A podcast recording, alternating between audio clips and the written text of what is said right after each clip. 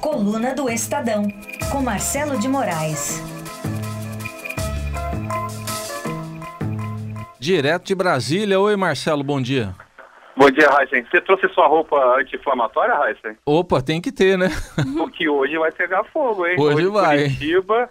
E olha que Curitiba, a cidade geralmente é friozinho, né? Mas Isso. hoje, rapaz. Eu, eu ia te falar. Eu ia, ah. te, eu ia, te, pedir para você nos falar aqui, hoje sobre o Fla-Flu, mas não aquele do, do domingo, não, entendeu? Que, não é aquele que você gost... Você até ah, gostaria mais de falar daquele, mas eu queria que você falasse do Fla-Flu de hoje. Então, parece que chegou a final, né? Hoje é aquele dia da final do campeonato. É, é aquilo que a gente já, já falou é, por esses dias, é, tanto no programa, no, no Jornal Eldorado quanto na Conexão Estadão, a gente já falou o seguinte, nessa fase pós-Lava Jato, é o dia mais importante, porque você tem pela Pois é, então. E agora as ruas estão tomadas, né? Tem gente aí do, dos dois lados. A gente perdeu a linha, né? mas já vai retomar o contato com o Marcelo de Moraes. E está uh, previsto para duas da tarde, então, o depoimento do ex-presidente Lula, chegada por volta de 10 e meia aproximadamente, ao aeroporto Afonso Pena, lá em São José dos Pinhais. E esse é um assunto que está realmente hoje na grande expectativa, né? Dominando o noticiário. Assim que for possível, a gente retoma aí. Pois a, não, Camila. A região onde fica ali a sede da Justiça Federal, onde será tomado o depoimento de Lula, foi bloqueada para evitar a presença de manifestantes desde, a, desde as 11 horas da noite de ontem. Então, é. o prédio da Justiça Federal está bloqueado na região. Então, vamos voltar com o Marcelo. Vai lá, Marcelo, essa expectativa toda para esse, esse clássico. Chutou, bateu, é gol. Você, você vê que o negócio está tão puxando que até a ligação cai, né? É. Você, vê que tá, você vê que tá forte. Então, a expectativa é que a gente tem pela primeira vez o ex-presidente Lula de cara ali, de frente a frente com o Sérgio Moro, o Sérgio Moro. E assim, a expectativa, tem muita gente tá perguntando assim, ah, o Lula vai ser preso. O Lula não vai ser preso, não tem. A não ser que o Lula fique maluco, dê uma cabeçada no Sérgio Moro, coisa que ninguém acredita que vai acontecer, ou que é, faça um desacato, também é muito pouco provável que não, tem, é, não existe uma vantagem para ele política fazer uma maluquice dessa. Vai ser uma, uma coisa do Lula é, tentando sair ali, provar que ele é uma vítima, que não tem é, nada contra ele, que é tudo mentira, é tudo, as delações contra ele são todas falsas, e o Sérgio Moro tentando ver se descobre ali alguma coisa que o Lula deixa escapulir. Eu acho que tem é, a, o, grande mistério dessa, dessa, desse interrogatório é o que Sérgio Moro vai perguntar, porque a gente sabe que Sérgio Moro certamente tem carta na manga para perguntar alguma coisa ali ao, ao pro Lula que ainda não saiu em lugar nenhum. Então, essa pode ser a grande novidade desse, desse interrogatório. Uma, alguma coisa que Sérgio Moro traga de novo, que deixe Lula sem uma resposta, ou deixe o Lula com uma resposta é, difícil de, de, explicar, alguma coisa que deixe ele mal politicamente. Lula é muito habilidoso, a gente sabe que ele tem carisma, que ele tem é, é, uma verve, ele, né, da outra vez ele falou da história, ele vem com aquelas tiradas dele de futebol, vem com tiradas de, é, de, divertidas, ele fala da história da jararaca, então ele, ele vai fazer isso com certeza. Só que é o seguinte, é, a expectativa está tão grande que se não sair nada, pode ser que, que dê a impressão de que, olha, a montanha pariu um rato, né? Hum. Bom, e não se espera também que ele fique calado, como os réus até têm o direito de fazer, né? Em se tratando não. dele, não, né? Não, ele não vai ficar calado. O que ele vai fazer é aquela. É, é, há um, um claro é, jogo da defesa dele de tentar mostrar que ele é vítima. Aí é, é muito, está muito dado nesse processo todo, a vitimização.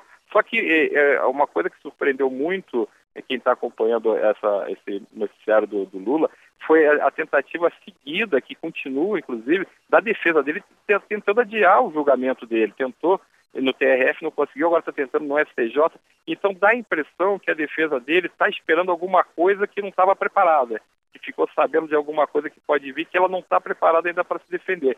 Então foi muito estranho esse movimento. O Lula não é um cara que, que não tenha vontade de, de, de, de falar, ele vai lá e fala, ele pode até se dar mal, mas ele vai lá e fala.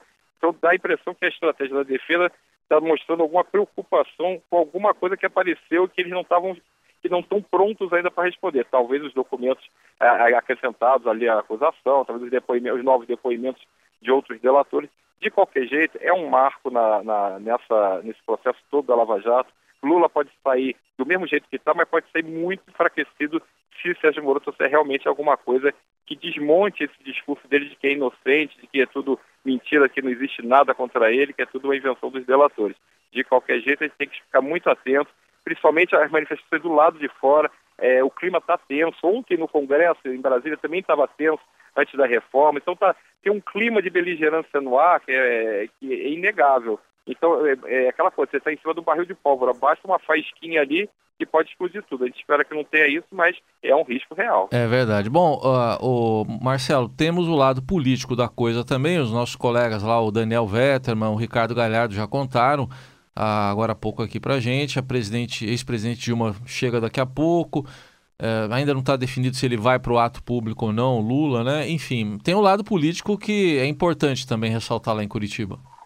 Sem dúvida, você vê que o PT organizou uma, uma, um grande ato político, não tem a dúvida. Quando você leva ex-presidente da República para lá, você leva os principais líderes do partido, ontem no Congresso, principalmente no Senado, a bancada petista toda convocando, sei lá, a gente está indo para lá, a gente vai apoiar o presidente, o presidente Lula, a gente vai fazer é, atacar os golpistas, aquela, toda aquela discursinho que eles têm feito todo dia no Senado, não tem nada diferente. Mas você faz um gesto político, é muito para o exterior, você faz isso para mostrar que está tendo um julgamento político, faz parte dessa estratégia montada pela defesa do PT, do presidente Lula, do ex-presidente Lula, essa defesa de tentar vitimizar o ex-presidente, dizer que é uma perseguição política. Isso faz parte de uma estratégia, não é à toa. Então, quando você coloca todo o partido dando sustentação a esse, esse movimento, você faz atos políticos para apoiá-lo durante o depoimento, interrogatório dele, você está chancelando essa versão, está criando esse, esse discurso. Só que é o seguinte, é, se aparecer mais coisa contra ele, se aparecer, as, as provas forem